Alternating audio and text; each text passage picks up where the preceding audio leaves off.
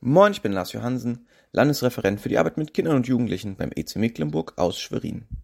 Mir geht es häufig so, dass ich Dinge suche. Dass ich nicht genau weiß, wo sie sind, weil sie nicht da liegen, wo sie immer liegen und ich habe praktisch keine Chance mehr, sie zu finden. Da kann es sein, dass ich in die Vorratskammer gehe, um Milch zu holen.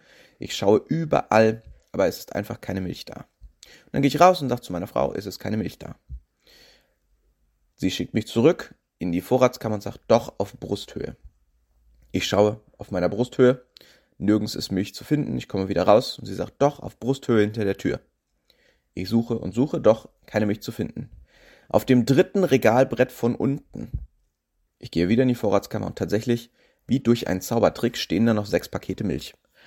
Ich weiß nicht, wie meine Frau das immer hinkriegt, aber irgendwie erscheint einfach Milch, Butter oder Schuhe, Mützen und alles weitere an dem Ort, wo sie sagt, dass sie sind. Wir leben nach dem Motto, nichts kann wirklich verloren gehen, außer Mama weiß auch nicht, wo es ist, dann ist es weg für immer. Wo Dinge sind, ich muss wissen, wo sie sind, um sie zu finden. In der Losung für heute geht es um Leute, die sich wundern und fragen, ihr, ihr Juden, ihr habt einen Gott, wo ist er denn jetzt? Wo ist er denn bloß? Wir finden ihn nicht. Und der Psalmist hat auch eine Antwort darauf. Die steht im Psalm 115, Vers 2 und 3. Warum sollen die Heiden sagen, wo ist denn ihr Gott? Unser Gott ist doch im Himmel. Er kann schaffen, was er will. Ich finde diese Frage, wo ist Gott denn eigentlich, sehr nachvollziehbar. Wenn man Nachrichten schaut und von Krieg und Leid liest, ganz aktuell auch den Amoklauf von Hamburg, dann kann einem das schon mal auf den Lippen liegen. Gott, wo bist du denn jetzt?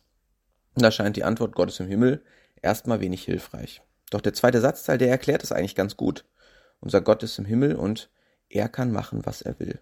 Je nach Betonung lassen sich daraus drei Dinge ableiten. Er kann machen, was er will.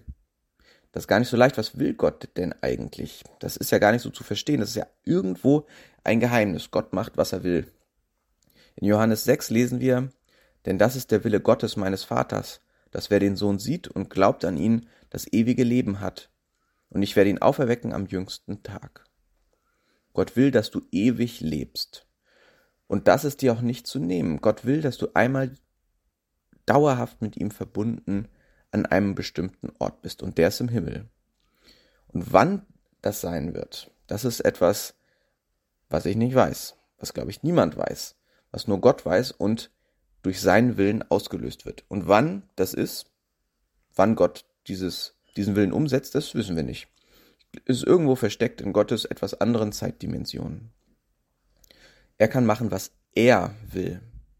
Gott ist absolut souverän und lässt sich da auch nicht beeinflussen. Das finde ich manchmal schwer auszuhalten, dass wir Gott nicht verstehen und gar nicht wissen, warum macht er das so oder warum passiert dieses oder jenes auf diese eine Art und Weise und nicht ganz anders. Und manchmal finde ich das schwer auszuhalten.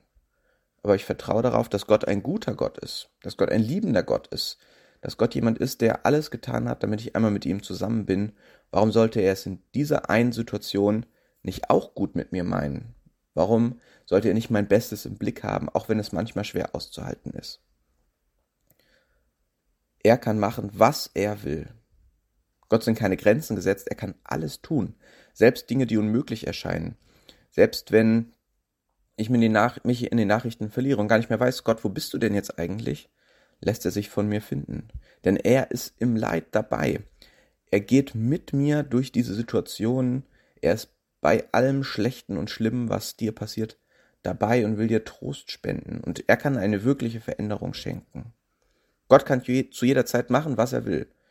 Auch wenn du das Gefühl der Ohnmacht hast. Er macht sich ans Werk. Und manchmal blitzt seine Gegenwart durch. Im Miteinander mit anderen Christen, in Taten der Nächstenliebe, im Umgang miteinander und in viel mehr.